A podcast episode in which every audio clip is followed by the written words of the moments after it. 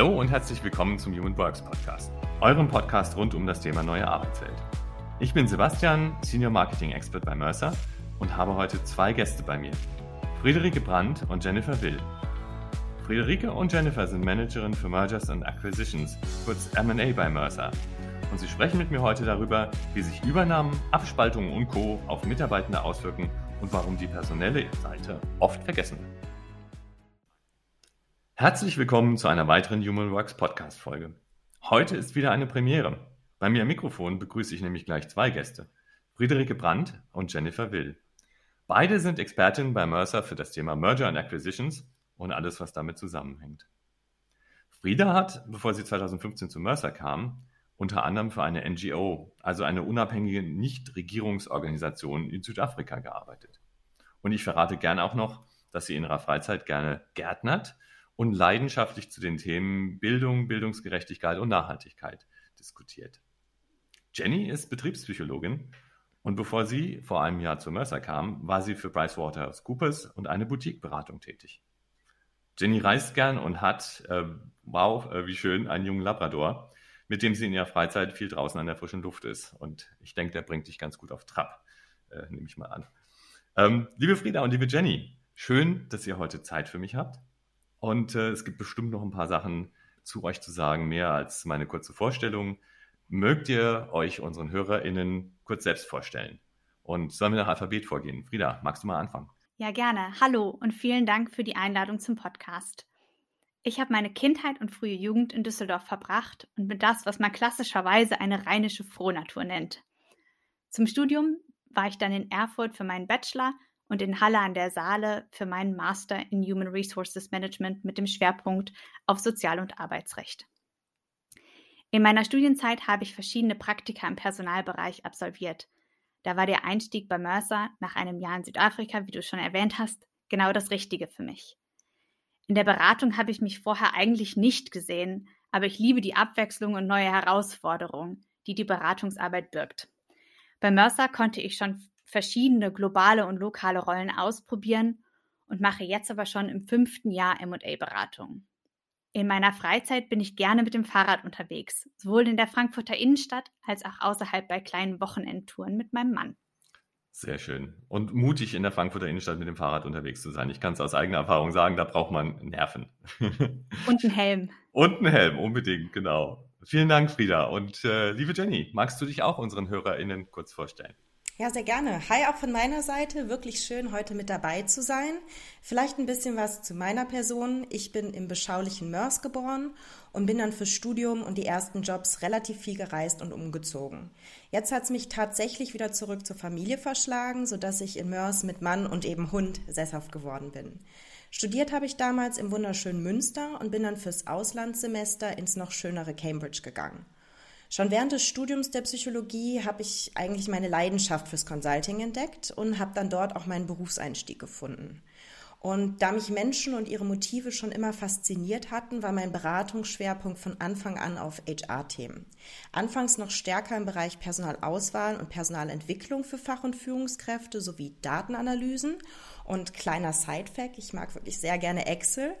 Und durch diesen Schwerpunkt bin ich dann durch Zufall für ein MA-Projekt eingeplant worden. Und das fand ich so spannend und abwechslungsreich, dass ich dann dort hängen geblieben bin. Sehr schön, vielen Dank. Und äh, eine Anmerkung, ich bewundere alle, die mit Excel gut umgehen können. das ist wirklich äh, phänomenal. Hilfe, unser Unternehmen wird verkauft.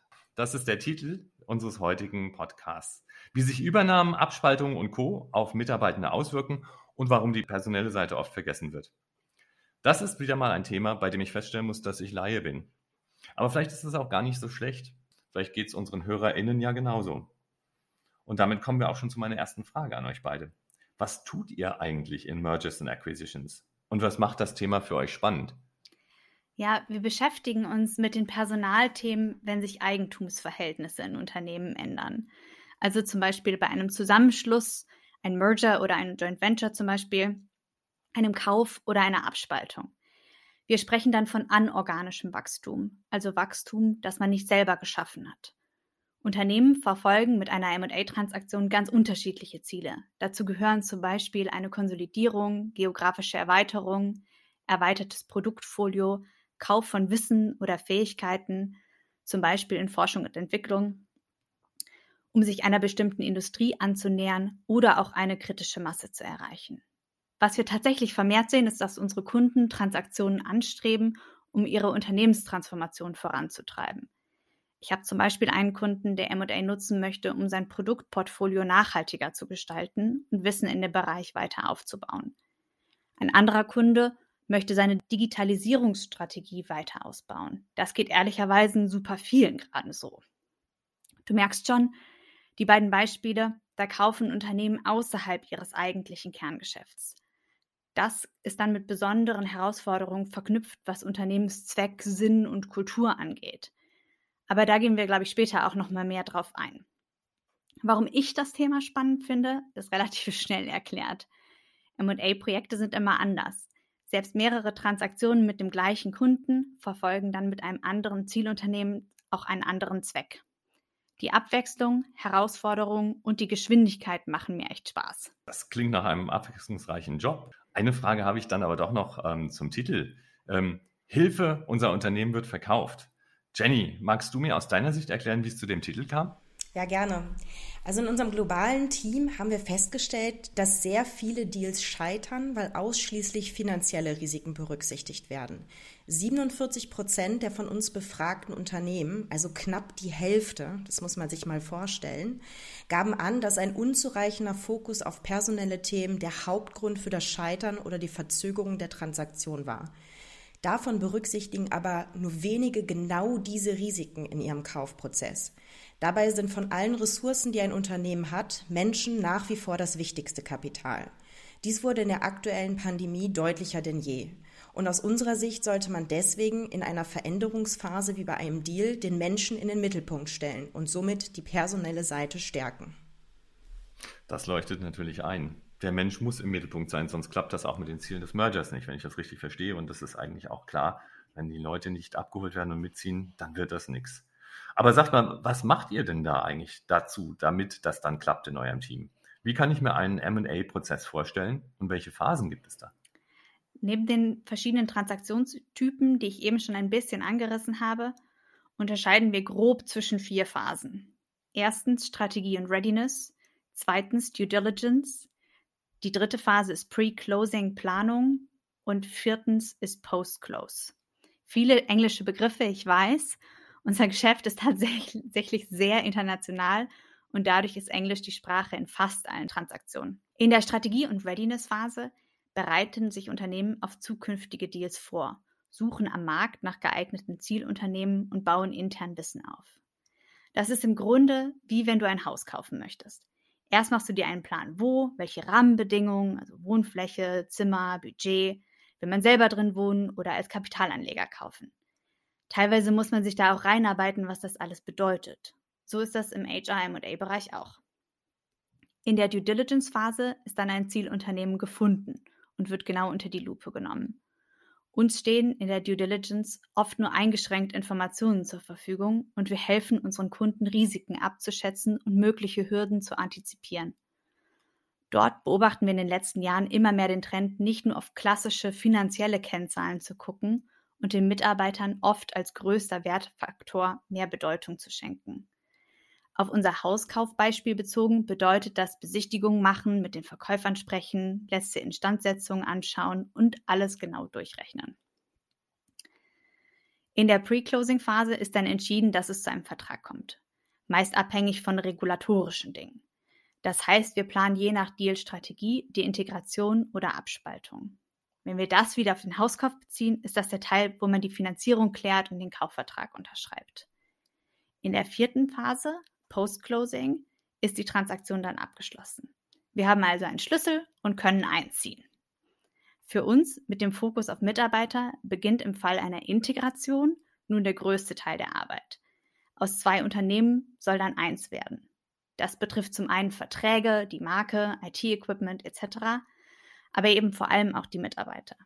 Im kompliziertesten Fall waren die Firmen vorher Wettbewerber und haben quasi gelernt, sich nicht zu mögen. Du hast gerade angesprochen, dass in der Due Diligence mittlerweile äh, personelle Aspekte eigentlich einer der größten Faktoren sind und ähm, sozusagen die Bewohner des Hauses dann und Bewohnerinnen, ähm, würde ich sagen. Wie kann ich mir das vorstellen? Wie, wie geht man auf solche weichen Themen ein? Jenny, magst du dazu was sagen? Da gibt es tatsächlich ganz unterschiedliche Ansätze. Zum einen nutzen wir gerade eine innovative Technologie, die auf künstlicher Intelligenz basiert. Sie erlaubt es dem potenziellen Käufer, die Fähigkeiten, also das geballte Wissen innerhalb eines Unternehmens bereits vor Kauf sichtbar zu machen. Das ist fairerweise ziemlich besonders, weil gerade im frühen Kaufprozess dies bisher immer eine Blackbox war. Es gab also keinerlei Informationen dazu. Die Verkäufer sind häufig in Gesprächen mit einigen potenziellen Käufern und wollen daher verständlicherweise auch nicht zu viel preisgeben. Normalerweise bekommt man also maximal Informationen zum Führungsteam. Was wir nun aber mit unserer Lösung machen können, ist mit Hilfe von öffentlich zugänglichen Daten, wie beispielsweise den LinkedIn-Profilen von MitarbeiterInnen sowie den Algorithmen der künstlichen Intelligenz vorherzusagen, welche Skills das Unternehmen insgesamt hat und wie sich diese im Vergleich zum generellen Jobmarkt entwickeln. Wir können also im Prinzip zeigen, ob die Fähigkeiten an Relevanz gewinnen oder insgesamt die Nachfrage dazu eher sinkt. Für das Unternehmen ist es natürlich eine sehr gute Indikation und die Möglichkeit zu prüfen, ob das zu den Kaufabsichten passt oder auch einfach gezieltere Fragen an den Verkäufer zu stellen. Das ist in der Tat eine faszinierende Anwendung von KI. Ähm, und das habe ich bisher noch nie so gehört. Sehr, sehr beeindruckend, mit äh, was für modernen Technologien ihr da vorgeht. Ähm, du hattest ja auch andere äh, Ansätze noch angesprochen. Wie sehen die aus und ergänzen die die KI? Super. Ja, erstmal schön, dass du das sagst, weil aktuell sind wir tatsächlich mit der Lösung noch Vorreiter auf dem Markt. Ähm, aber nun zu den anderen Themen. Immer häufiger engagieren uns potenzielle Käufer bei einer ausführlichen HR-Due Diligence. Das passiert im Prinzip, sobald die Kaufabsicht schriftlich geregelt ist und ein erstes unverbindliches Kaufangebot abgegeben wurde. Und dann schauen wir uns tatsächlich relativ viele Aspekte an, die nebst finanziellen Risiken für einen Käufer auch personelle Risiken nach sich ziehen können. So betrachten wir natürlich die Vergütung sowie die Benefits, die das Unternehmen bietet, also beispielsweise Versicherungen, die ein Arbeitgeber für den Mitarbeiter abschließt. Wir schauen auf die Führungskräfte sowie auf die vertraglich geregelten Arbeitsbedingungen aller Mitarbeiter. Wir analysieren, ob und welche Tarif- bzw. Betriebsvereinbarungen oder HR-Richtlinien existieren und welche Auswirkungen diese haben. So kann es natürlich sein, dass der Käufer ein insgesamt viel besseres Angebot für MitarbeiterInnen hat. Dann stellt sich die Frage, ob man die Konditionen für das hinzugewonnene Personal angleichen wird und wie man dann mit den höheren Kosten umgehen soll. Außerdem schauen wir auch, wie das Verhältnis der Firma zu beispielsweise Betriebsräten ist. Dies gibt bereits gute erste Hinweise, wie die Kollaboration im weiteren Verlauf des MA-Prozesses aussehen kann und ob potenzielle Verzögerungen angenommen werden müssen. Außerdem schauen wir auch äh, auf Themen, wie ist HR als Funktion aufgestellt und wie werden sich Prozesse und Themenschwerpunkte nach der Transaktion verändern. Darüber hinaus betrachten wir Themen wie Diversität, Gleichberechtigung und Inklusion. Das wird für MitarbeiterInnen immer wichtiger, wenn sie ihren Arbeitgeber auswählen und sollte daher keineswegs vergessen werden. Wir schauen uns auch kulturelle Aspekte an. Also wie gerne arbeiten Mitarbeiter eigentlich in dem Unternehmen? Was macht das Unternehmen aus und hält es auch das, was es verspricht? Was sind mögliche Schwierigkeiten etc.? Kultur ist jedoch nicht so einfach zu betrachten, bevor man nicht mit den Mitarbeitenden sprechen und zum Beispiel unternehmensinterne Ergebnisse von Befragungen einsehen kann. Ähm, das klingt sehr interessant und ich kann für mich ergänzen, für mich persönlich wären sicher die, die Diversity und die Kulturthemen neben der Nachhaltigkeit eine der entscheidenden Faktoren, die mich an ein Unternehmen binden oder die mich mit einem Unternehmen verbinden würden. Du hattest eben die Schwierigkeiten angesprochen, kulturelle Aspekte früh in so einem Deal zu berücksichtigen. Wie macht man das in so einem Fall? Wie geht ihr da vor? Gute Frage. Ähm, so viele Informationen stehen uns zu der Zeit tatsächlich nicht zur Verfügung. Wir analysieren dann die Informationen des Zielunternehmens, die wir in dem Datenraum haben. Das sind zum Beispiel Mitarbeiterumfragen oder Kommunikationsmaterialien, aber auch öffentliche Informationen wie ähm, LinkedIn, Kununu, Glassdoor oder Google. Fast den größten Informationsgehalt können wir aber durch Gespräche mit Führungskräften des Käufers und des Verkäufers ziehen. Super hilfreich ist es dann für uns, wenn der Käufer schon ein gutes Verständnis für seine eigene gelebte Kultur hat. Ich habe es zum Beispiel erlebt, dass ein großer Konzern ein kleineres Tech-Unternehmen gekauft hat. Das Unternehmen war zwar schon mehr als zehn Jahre am Markt, hatte aber immer noch Start-up-Charakter. Normalerweise hat der Käufer alle gekauften Unternehmen immer relativ schnell integriert, aber hier war es wichtig, für die Geschwindigkeit und besonders die Produktentwicklung der Technologie so agil wie möglich zu halten. Es war klar, dass das nur gehen wird, wenn Entscheidungen zum Beispiel nicht durch den Konzern müssen. Also wurde nur der Marken- und der Sales-Ansatz weitestgehend harmonisiert, aber der Rest erstmal nicht. Spannend und wirklich, denke ich, eine Kunst, wie man verschiedene Kulturen ähm, und Vorgehensweisen äh, dann zusammenbringt. Ihr hattet am Anfang die verschiedenen Phasen von Deals äh, benannt und habt ihr da noch ein weiteres Beispiel und ein bisschen konkreter, wie, wie sieht da eure Unterstützung aus in diesen unterschiedlichen Phasen? Mhm. Da kann ich sehr gerne von einem Projekt von mir berichten. Ähm, dazu könnt ihr euch vorstellen, dass die Due Diligence-Phase und die Signing-Phase mit Unterschrift des Kaufvertrags bereits abgeschlossen war. Was folgte, war die Phase zwischen dem Signing und dem sogenannten Closing, bei dem unser Team dann eingestiegen ist. Closing ist dabei der offizielle Termin, wann der Zusammenschluss beider Firmen sich rechtlich ereignet. Also wie bei dem Hauskaufbeispiel, da wäre das zwischen der Unterzeichnung des Kaufvertrages und der Hausübergabe, wo man dann die Schlüssel bekommt. Diese Phase ist besonders herausfordernd, weil sie sehr vertraulich ist und noch viel Unsicherheit auf allen Seiten besteht. In meinem Fall ging es um den Kauf eines direkten Konkurrenten, der in knapp 50 Ländern Mitarbeiter hatte und man musste noch auf die formellen Genehmigungen von Behörden warten. Das hieß, rein theoretisch wäre ein Stopp des gesamten Projektes noch möglich gewesen.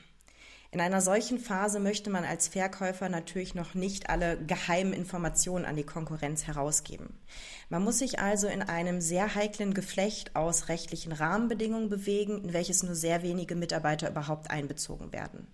Nichtsdestotrotz möchte man natürlich dennoch alles für die Begrüßung der neuen Mitarbeiter während des sogenannten Day One, also dem ersten Tag als neues vereintes Unternehmen vorbereiten. Tatsächlich gibt es dabei sehr viele Themen zu beachten, die ein ganzes Projektteam mehrere Monate Vollzeit beschäftigen können.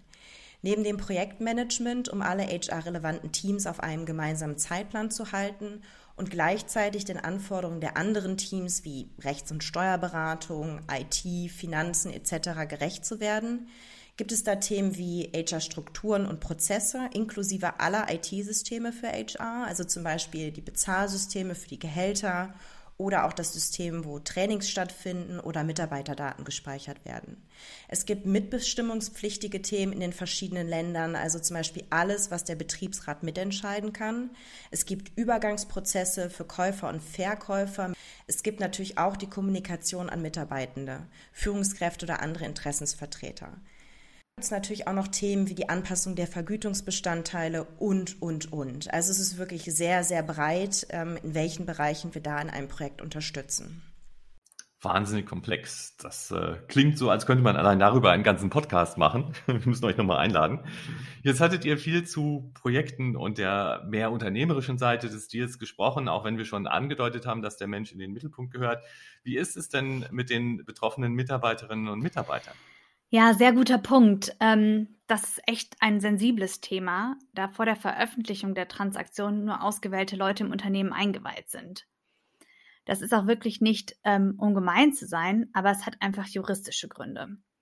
Wenn dann trotzdem was durchsickert, ist es natürlich ein bisschen schwierig und bringt alle Beteiligten in eine blöde Situation die Führungskräfte, weil sie mehr wissen und nichts sagen dürfen, und die Mitarbeiter, weil sie wissen, dass etwas im Busch ist und das Schlimmste befürchten, weil so ein Geheimnis einfach draus gemacht wird. Ich kann aus Erfahrung sagen, dass es hilft, möglichst regelmäßig und zumindest prozessual zu kommunizieren. Das heißt zum Beispiel den Status teilen, Fortschritt und bestimmte Meilensteine, ohne jetzt inhaltlich groß ins Detail zu gehen. Das hilft meistens, eine Verlässlichkeit zu signalisieren. Wichtig ist es dabei auch, an alle beteiligten Gruppen zu denken und zum Beispiel Produktionsmitarbeiter, die jetzt kein eigenes E-Mail-Postfach oder Intranet-Zugang haben, einfach nicht zu vergessen. Ehrlich gesagt glaube ich aber, dass es für die meisten Mitarbeiter erstmal schlecht ist, von einem Verkauf zu erfahren. Das heißt erstmal was Neues und Unsicherheit, egal wie gut die Veränderung auch sein mag. Wir kennen das ja für uns vielleicht auch, ähm, wenn du dir zum Beispiel vorstellst, dass du schon immer irgendwie von einem Haus mit Garten geträumt hast. Das hast du gefunden, also jetzt wirklich dein absolutes Traumhaus in deiner Traumgegend zu deinem Traumbudget. Jetzt steht der Umzug an und es ist alles super anstrengend und zu viel und chaotisch. Du bist dann eingezogen, es wird immer schöner, gemütlicher, so wie du es haben wolltest, aber es ist trotzdem irgendwie immer noch anstrengend. Die letzten fünf Kisten stehen noch unausgepackt hinter dem Sofa, du musst deinen Weg zur Arbeit neu finden. Wo ist der nächste Altglascontainer? Ähm, genau, du weißt, was ich meine. Es ist länger anstrengend einfach, als du denkst. Bis sich neue Verbindungen zu Nachbarn auftun, neue Routinen entwickeln, dann fängt es an, schön zu werden. So ist es auch bei unserer Arbeit. Wir raten dazu und helfen auch ähm, dabei, transparent, fair und ansprechbar zu sein. Aber anstrengend ist Veränderung zu einem gewissen Grad immer. Und um nochmal zu dem Umzugsbild zurückzukommen, die VIP-Kiste mit den allerwichtigsten und persönlich wertvollsten Gegenständen sollte man natürlich nicht vergessen. In unserem Fall sind das eben die Mitarbeiter. Die sind für den Erfolg des Unternehmens und die Umsetzung der zukünftigen Strategie entscheidend. Die muss man natürlich halten. Da schaffen wir dann auch häufig Anreize durch mehr oder weniger individuelle Retention-Pakete.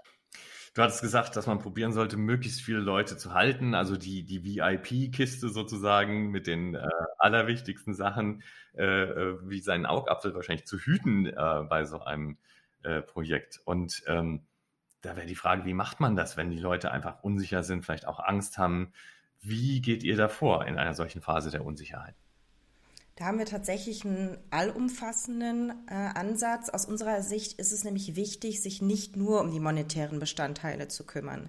Natürlich ist das Gewähren eines zusätzlichen Bonus ein Anreiz für MitarbeiterInnen und wir haben viel Erfahrung, bei welcher Gruppe von Mitarbeitenden welche Art von Bonus am meisten Sinn macht.